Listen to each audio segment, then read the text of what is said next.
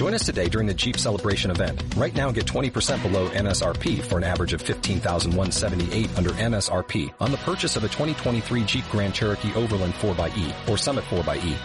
Not compatible with lease offers or with any other consumer incentive offers. 15,178 average based on 20% below average MSRP from all 2023 Grand Cherokee Overland 4xE and Summit 4xE models in dealer stock. Residency restrictions apply. Take retail delivery from dealer stock by 4-1. Jeep is a registered trademark. Hola, ¿qué tal? Te saludo y te doy la bienvenida a esta tercera cápsula de conceptos básicos de política para quienes no son políticos. Y el día de hoy nos toca un tema muy interesante porque contempla la génesis del pensamiento político occidental. Esta génesis se da en un entorno eh, muy propicio para ello, al cual le llamaremos la polis. Para esto vamos a tomar en consideración que estamos hablando de cientos y miles de años que eh, vale la pena hacer algunas precisiones para que estemos en sintonía. En la sesión anterior o en la cápsula anterior, lo que abordamos fue los inicios de la organización social. Esta organización social le habíamos platicado de que se da en un inicio por hordas, después por gens, por fatrias, eh, por, clanes incluso, después también se llega al tema de las tribus, etcétera, etcétera. Pero en la medida que se va complejizando más esta organización social, pues se van también eh, complejizando las relaciones sociales.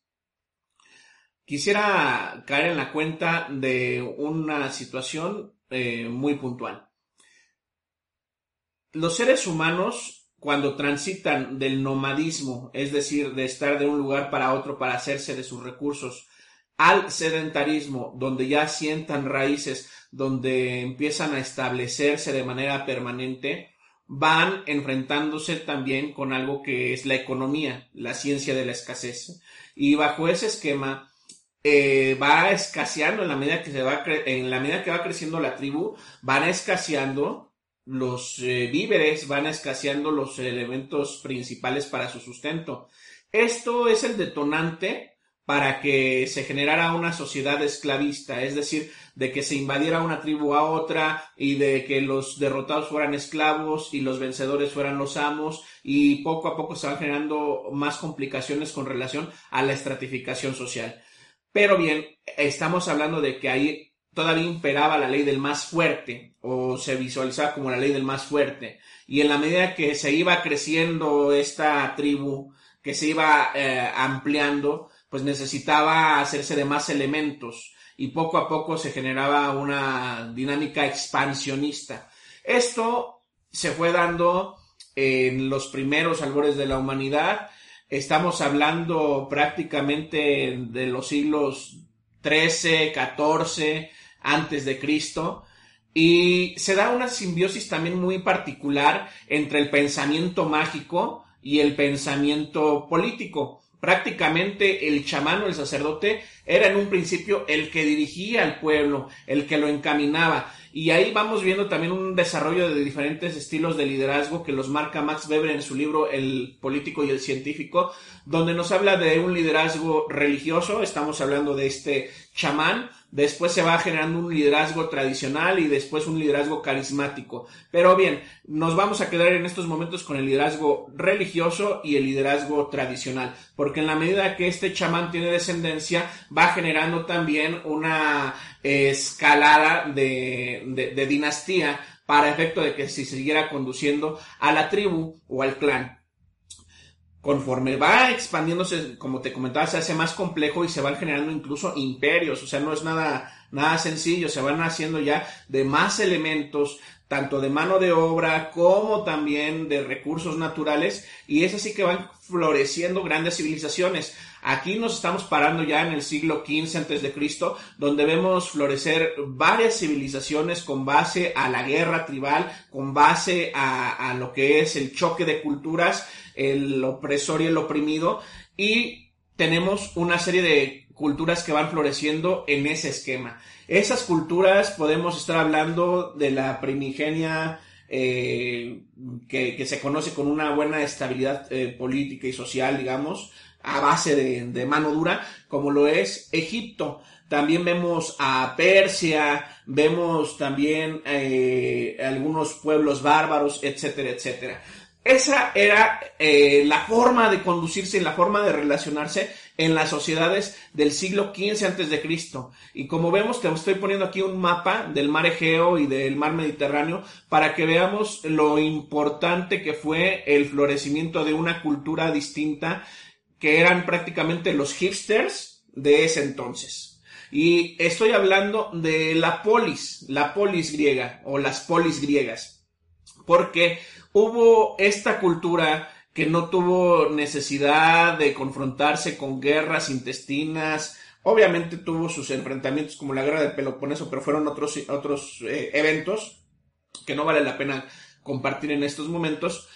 Pero te he de señalar que en este, eh, en este mapa se puede ver de que la cultura griega, como podemos ver aquí en este, en este espacio, fue muy privilegiada porque prácticamente está a la mitad de todo. A la mitad con Asia, con Persia precisamente, que era del continente asiático, con Egipto.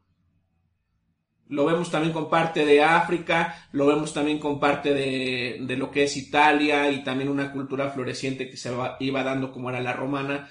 Pero prácticamente aquí la cultura griega va desarrollando comercio con todos estos pueblos y al no ser su lead eh, un tema expansionista, un tema de conflicto, pudo florecer porque eran buenos mercantes y tenían una gran relación con todos estos pueblos. Asimilaron conocimientos de Persia, asimilaron conocimientos de Egipto, asimilaron conocimientos de, del lado de Italia y se fueron enriqueciendo en la cosmogonía que tenían en torno al mundo y a las relaciones sociales. Y ellos fueron tomando sus propias decisiones para constituir no un imperio, sino ciudades. Y cada ciudad con independencia de otras. A esto se le llamó precisamente la polis. Una polis es una ciudad. Y esa ciudad tiene un orden.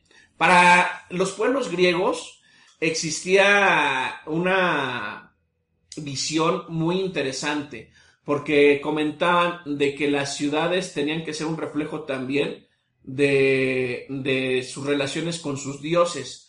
Entonces establecieron ciudades muy ordenadas, donde se tuviera un templo, digamos, para, para culto religioso, específico, encomendado a alguna de las deidades, ya que eran politeístas, pero por otro lado se tenía también el mercado, se tenía algo que se conocía como la plaza pública o el ágora, que es lo que marca un hito en el desarrollo de la organización social y en un momento lo vamos a ver. Pero bien, el pueblo eh, griego o, los pueblos griegos eran muy ordenados en ese sentido y al tener eh, las visiones de diferentes entornos, con los que habían comerciado, pudieron tomar lo mejor de cada una de las culturas y traslaparla a su entorno local, sin necesidad y sin ambición de un expansionismo, insisto, que eso es fundamental para el desarrollo de ellos como un pueblo.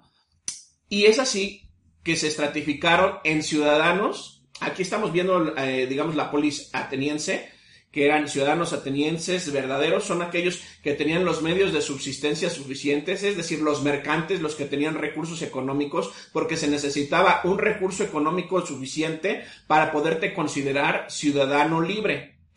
Por otro lado, existían los metecos, que eran extranjeros, porque ellos eran muy cosmopolitas y daban eh, asilo a diferentes extranjeros. Y por otro lado teníamos el subgrupo de los esclavos que eran aquellos que o eran prisioneros de guerras añejas o llegaban ellos mismos y se ofrecían como esclavos para poder subsistir porque pues era un medio de vida también como tal. Y había otro estrato que se le consideraba como los idiotas, aquellas personas que no que podían ser ciudadanos, pero no se interesaban en nada con relación a la vida de su ciudad. Aquí te presento un esquema de cómo se estructuraba la polis griega. Y en esta polis griega vemos que, hay un entorno para casas, hay un entorno para el templo de adoración, hay un entorno para lo que es el mercado, pero también en medio de todos estos, de todas estas construcciones existe un espacio común y este espacio común es el ágora. Y el ágora marca un hito, como te comentaba, porque es un antes y un después de este desarrollo de plaza, de este desarrollo de comunidad, donde los ciudadanos libres podían hacer uso de la voz sin censura, sin problema de que se rieran los demás de, de, sus comentarios y entre ellos solucionaban sus conflictos. Y es así como dentro de esas asambleas a las que se les llamaba eclesia, se podía sacar adelante el orden de una ciudad. Y es justo en esta polis donde florece el pensamiento político, donde nace lo político, con base obviamente en el desarrollo también filosófico, porque vemos que grandes filósofos nacieron y crecieron dentro de esas polis griegas. Yo creo que lo vamos a dejar en estos momentos hasta aquí, pero quiero decirte que el hecho de haber evolucionado el ser humano hasta llegar a un modo de organización donde no era solamente estar eh, mandando el más fuerte ni el que perteneciera a un linaje, a una dinastía, marca un precedente sin igual e inusitado porque le da mayor poder a todos los ciudadanos libres, a todos aquellos que tenían la solvencia para poder eh, subsistir y poder marcar el rumbo que debía de tomar su ciudad. Esa es la gran aportación de la polis griega, que lo veremos cómo se va traduciendo y traslapando en diferentes momentos de nuestra humanidad, porque los romanos lo retoman y las polis se vuelven civitas y van traslapándose varios elementos que veremos más adelante. Pero por hoy te agradezco que nos hayas acompañado. Por favor, si te gustó, dale like, comparte y estamos en comunicación. Un gusto saludarte. Te abrazo. Nos vemos pronto.